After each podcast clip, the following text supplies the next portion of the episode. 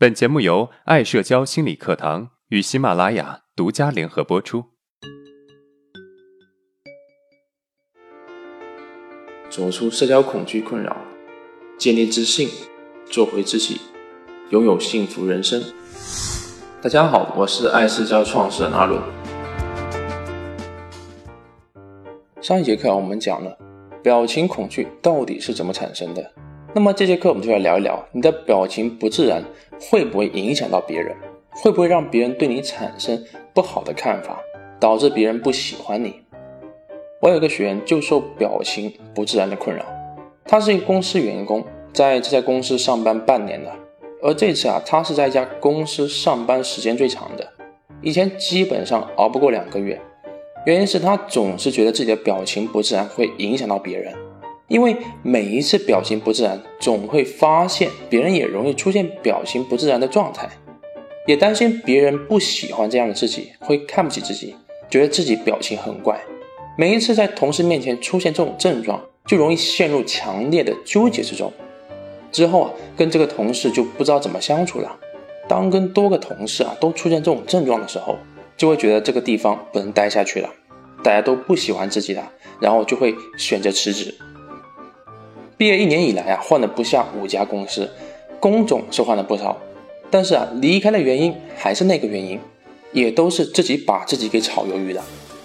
从上面案例我们可以看出，表情不自然对于这个学员的影响很大，甚至已经影响了他的社会功能了，已经没有办法正常的工作上班了。换了家公司之后，又陷入同样的问题之中。那么到底啊，他的表情不自然会不会影响别人，让别人讨厌呢？我们表情不自然的人产生的影响分为两个方面，第一个方面是心理层面上的影响，另外一个方面是啊行为层面上的影响。我们啊来逐个分析。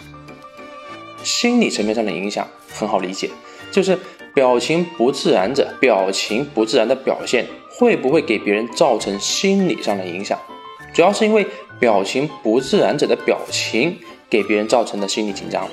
而行为层面也很好理解，就是表情不自然者给别人造成的心理影响，会不会通过行为的紧张不自然表现出来？有的人心理紧张却不会表现出来。上面关于心理是否紧张以及紧张是否表现出来，我们可以分为几类人。第一类，心理紧张但不会表现出来。举个例子，有时候有些人上台演讲，明明很紧张害怕。但是我们根本就发现不了，因为他外表看起来很淡定。有一次我们期中考试，试题很难，都需要自己到台上回答出来。大家在台上都表现得非常紧张，只有我的这个同学很淡定。下了讲台之后，我问他：“你都不紧张吗？”他说：“紧张啊，我手心都出汗了。”可见啊，有些人紧张是不会表现出来的。第二类人心里不紧张，但是看起来好像很紧张。我有个朋友，是一个比较自卑内向的人，平时跟他交流啊，都可以发现他是一个容易紧张不自然的人。我参加他的婚礼的时候啊，有一个环节是新郎发言的环节，他的表现让我觉得他好紧张，说话有点不够流畅自然。后来啊，在他过来敬酒的时候，我问他：“你紧张吗？”在台上的时候，他说：“今天我不紧张，来的都是熟人，只是有点忘词而已。”所以我们可以发现有一类人。就算他心里不紧张，我们也容易看出他的紧张。第三类，心理紧张表现出来呢，也是紧张不自然的，这种类型也是比较常见的。举个例子啊，在大学毕业前的答辩会上面，我跟我同学是同一组的，在被问到刁钻问题的时候，我非常紧张，手心都出汗的，因为我想到一个学姐跟我说，如果答辩不过，就可能不能毕业了。所以，当我回答不出来的时候，我下意识的想到学姐说的话。还好，后来想起答案来了。虽然回答不好，但是也通过答辩了。会后，我跟同学要回去的时候，他一开口就说：“你刚才表现好紧张啊，我都替你捏一把汗。”第四类，心里不紧张，表现出来啊也是不紧张的。这种类型也是比较常见的，这个就不具体举例说明了。经过上面的分类，我想大家应该知道，并不是所有紧张的人都会表现出来，也不是所有放松的人都会表现出放松的状态。那么，如果我们是容易表情不自然的，我们到底应该怎么分辨哪些是紧张的，哪些啊是不紧张的呢？其实啊，答案可能会让你大跌眼镜。答案就是你不需要去在意。为什么都不需要去在意呢？我们来好好解释一下。首先啊，我们没有办法判断对方是容易紧张的还是不容易紧张的，也不知道这个人紧张时啊会不会表现出紧张的表现。不紧张的时候呢，会不会反而表现出紧张的表现呢？既然我们无法判断，那么为何不放下这个执着呢？就好像啊，我们无法让所有人都喜欢自己，那为何要花时间去讨好所有人呢？因为讨好这个得罪了那个，讨好的那个得罪了这个，何必呢？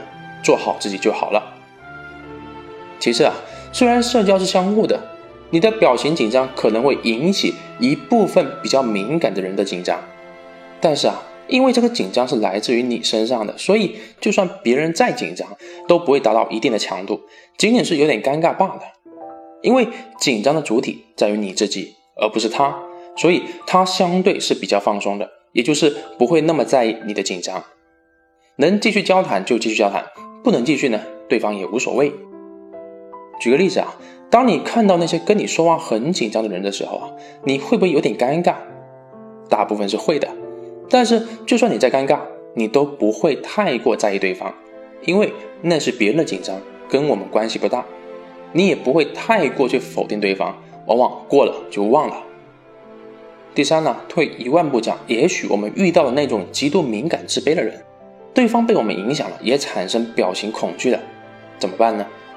其实啊。这就不用你操心了。就算他不会被你影响而产生症状，也会受其他人的打击而产生的。至于他会不会讨厌你，其实你倒是不需要担心，因为他们更多的会责怪自己，就像你喜欢因为自己的紧张不自然而责怪自己一样。